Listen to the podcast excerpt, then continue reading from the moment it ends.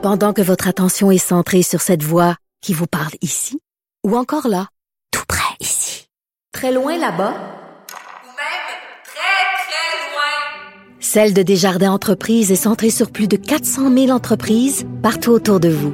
Depuis plus de 120 ans, nos équipes dédiées accompagnent les entrepreneurs d'ici à chaque étape pour qu'ils puissent rester centrés sur ce qui compte, la croissance de leur entreprise.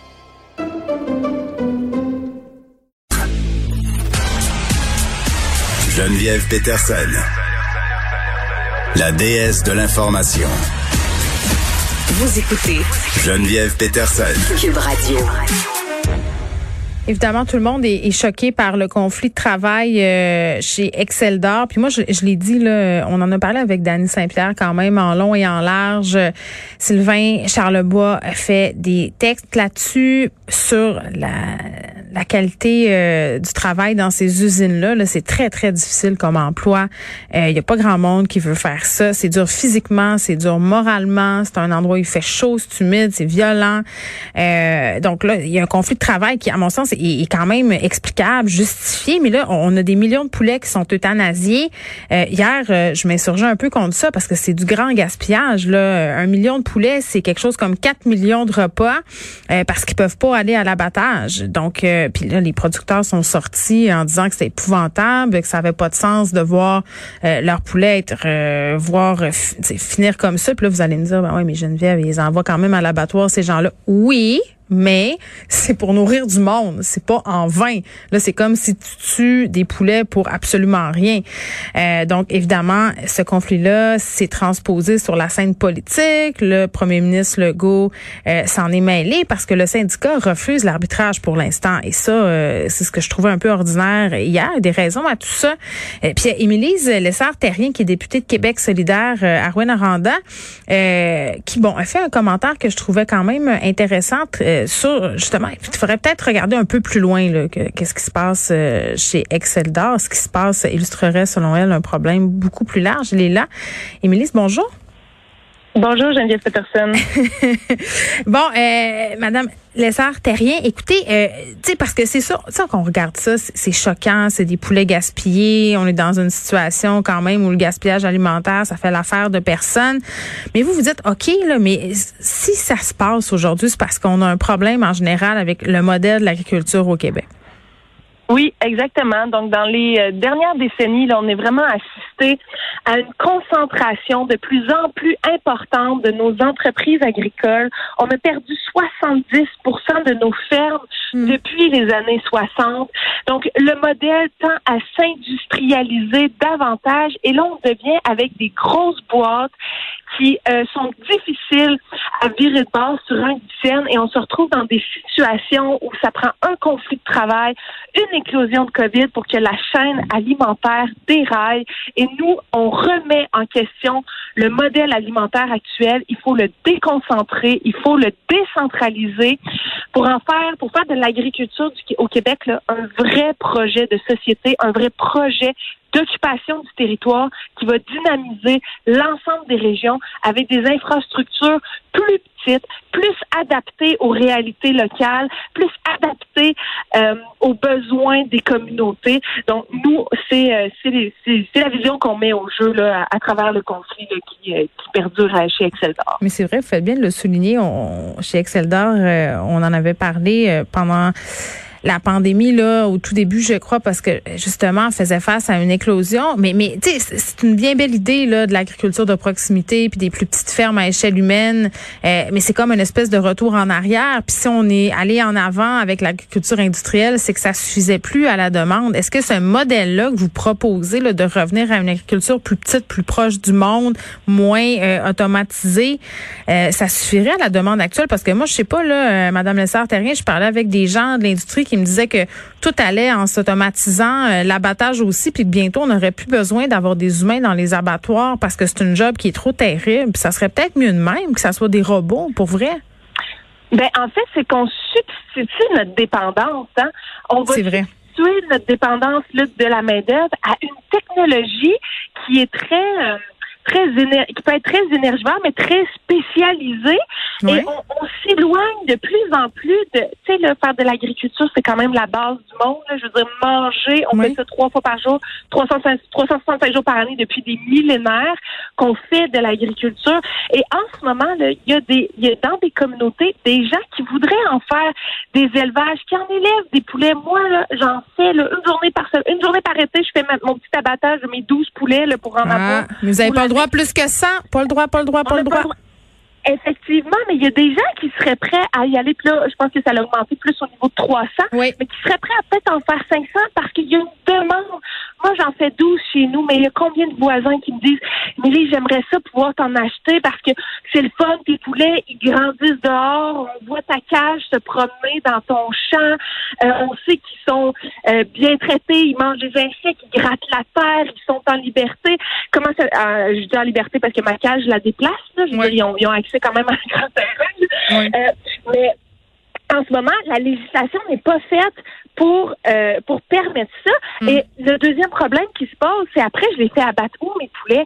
On a perdu la moitié de nos abattoirs de petite taille dans les 20 dernières années. Oui. Moi, si je veux faire des poulets, faire mes- les faire mes 100 poulets puis les amener se faire abattre, il faut que je roule 4 heures de route pour Non, aller les ça faire n'a pas abattre. de sens. Puis pour comprendre qu'est-ce qui se passe là, euh, documentaire de Marc Séguin, La ferme et son état, c'est extraordinaire. On a le témoignage de Fernande Ouellette là-dedans, qui est une éleveuse Oui. de volailles, qui est extraordinaire, qui fait les choses autrement. Puis on a plein de. Moi, ce que je trouve plate en ce moment, c'est que oui, l'industrialisation. Moi, je pense qu'elle est nécessaire dans, dans, dans certains secteurs. Tu sais, ça peut, tu sais, ça, ça, ça fait pas juste nuire l'industrialisation. Là. Sauf qu'à un moment donné, il faut qu'on puisse avoir les deux. C'est ça que Marc Séguin propose dans son documentaire. Exactement ça. Il faut qu'on puisse Plus- coexister. plus oui, plus on va être diversifié, plus on va être résilient parce qu'effectivement, là, je veux dire, tu sais, euh, Montréal, c'est une ville très urbanisée. Fernande Ouellette, elle peut pas fournir Saint-Hubert. Tu sais, ça se pourra pas, là. Exact, exact. Mais elle peut fournir sa communauté. Elle peut fournir. Il y a plusieurs éleveurs dans sa région qui peuvent fournir la communauté. Effectivement, il y a de la place pour les deux modèles, mais en ce moment, toute l'organisation du monde agricole favorise surtout les gros joueurs, puis qui fait en sorte que ça devient de plus en plus inaccessible. Sur les 25 000 fermes au Québec, là, il y en a à peu près 1000 qui font de la volaille. Ce sont des très grosses fermes avec les quotas qui coûtent une fortune. Oui. La relève, là, si elle veut, eh, si elle veut prendre la relève, ben, il faut qu'elle s'endette des fois sur deux générations. Ouais. Bon, puis vous savez que c'est une chasse gardée, là, vous le savez. Puis je veux dire, est-ce que l'UPA en a trop de power? Parce moment donné, on va se poser la question aussi.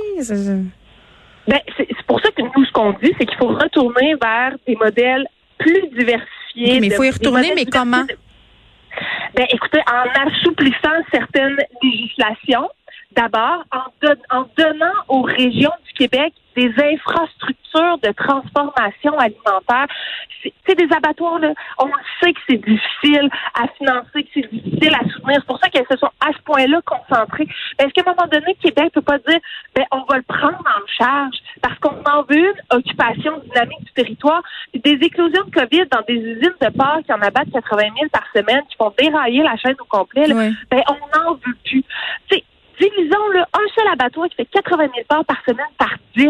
Ça fait, ça fait 10 petits abattoirs de moyenne taille qu'on pourrait rendre multifonctionnels pour faire du bovin de boucherie, pour faire de l'agneau, pour faire euh, des- du, du caprin, pour faire du, de l'ovin, pour faire pour que ça puisse servir au, à le plus- au plus de producteurs possible, puis que ce soit décentralisé dans toutes les régions du Québec. Vous savez, je me promène souvent dans Charlevoix, en Gaspésie, dans ma région. Les enjeux d'abattoir, c'est problématique partout. Et ça, ça nuit à des fantastiques projets qui pourraient voir le jour. J'ai une entreprise ici en Abitibi-Témiscamingue qui fait du bœuf carboneutre. Mais on n'est même pas capable de le consommer en Abitibi-Témiscamingue parce qu'on n'a pas d'abattoir. Le bœuf qui grandit dans nos prés en Abitibi va être commercialisé à Montréal parce qu'il va être abattu à Montréal. C'est d'une tristesse pour nos régions puis pour les gens qui croient de vivre dans les Ben, sais, je vous écoute, je, vous écoute, puis c'est, c'est, oui, c'est triste parce que d'un côté, euh, en point de presse, on se déchire la chemise un peu pour parler de culture québécoise. Euh, oui, ça passe par la langue, mais ça passe aussi par notre nourriture, par qui on est, euh, par ce qu'on élève, puis par nos fermes. Fait que oui, c'est un peu triste, mais euh, je suis toute d'accord avec vous là. Mais, mais là. Avec ces gens-là, là, les, les syndiqués d'Excel d'Or, qu'est-ce qu'on fait? Là? Le premier ministre leur dit allez vous asseoir. Euh, eux, ils acceptent pas la proposition d'arbitrage. Pendant ce temps-là, on jette des poulets au vidange. Tu sais, moi, Ben, je, Ça dépasse l'entendement. Bien sûr, ben, c'est sûr que tout le monde, tout le monde trouve ça épouvantable qu'il y ait ce gaspillage-là. Ouais. En même temps, moi, je suis très mal à l'aise quand je vois le premier ministre du Québec utiliser son pouvoir d'influence pour faire porter le fardeau de, de la mort de ces poulets-là sur les épaules des travailleurs. Je trouve ça épouvantable. Il y a un processus de médiation qui est en cours.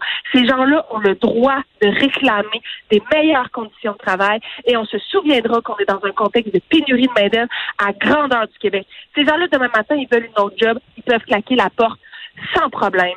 Alors qu'on leur on donne une chance à la médiation pour que ces gens-là puissent améliorer leurs conditions de travail, puis que demain matin, il y a encore des gens qui veulent aller travailler dans ces usines-là, parce que vous l'avez dit vous-même, c'est franchement pas évident. C'est des de usines de mort. comme ça à tous les jours, Ouais. déviscérer des cadavres de poulet, là, il n'y a rien de le fun là-dedans. Fait que s'il n'y a pas de bonne ambiance de travail, si tu gagnes pas bien ta vie à faire ça, ben il n'y en aura plus des travailleurs, puis on va se retrouver avec un autre problème. Fait que laissons la chance à la médiation. Moi, Bon. je, pense que c'est la meilleure chose à faire. Mais là, dites-moi, euh, Madame Lessard-Terrien, vos 12 poulets là, qui se promènent dans, dans votre pré, là, dans leur cage, en pseudo-liberté, c'est mieux que dans un méga, dans une méga ferme. Qu- qu- Qu'est-ce que vous allez faire avec ces poulets-là? Les abattez-vous vous-même? Si c'est pour la consommation personnelle, est-ce qu'on a le droit?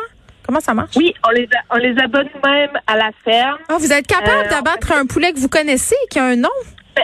Ben, écoutez, moi, je, je, c'est pas moi qui donne le coup de couteau, c'est Oh, pas moi qui vais les chercher non plus. OK. Moi, je, je suis la je, je suis la spécialiste pour les plumer et les illustrer, Oh mais là. je je fais ça avec euh, ça me ça me coûte énormément à chaque à chaque année, mais je le fais euh, parce que je veux assumer que Oui. je mange ma viande, je sais dans quelles conditions elle a été élevée, Oui. puis on essaie de faire ça le plus proprement, le plus respectueusement euh, possible. C'est pour ça que je vous posais la question, c'est parce que je pense que si on savait comment ça fonctionne, parce que moi je vais à la chasse, puis je vais à la pêche, puis quand tu prends la vie d'un animal, ben t'as pas envie de le gaspiller. T'as pas envie euh, de faire n'importe quoi avec, puis tu veux qu'il ait été euh, dans des belles conditions jusqu'à la fin. Donc, tu sais, c'est sûr qu'à un moment donné, si les gens savaient, peut-être qu'il y aurait peut-être plus de volonté politique de changer les affaires aussi. Je dis ça de même. Absolument. Il y a eu une déconnexion. Il y a une Oui. déconnexion clairement Ouais. entre le monde agricole et le monde non agricole. Et on a fait des propositions pour, euh, Ouais. pour euh, réconcilier tout ça. Les cuisses de poulet, ça vient pas dans une barquette en styromousse. Émilie Lessard-Terrien, merci, qui est députée solidaire de Rouen-Noranda, Témiscamingue, et qui livre aussi de 12 poulets.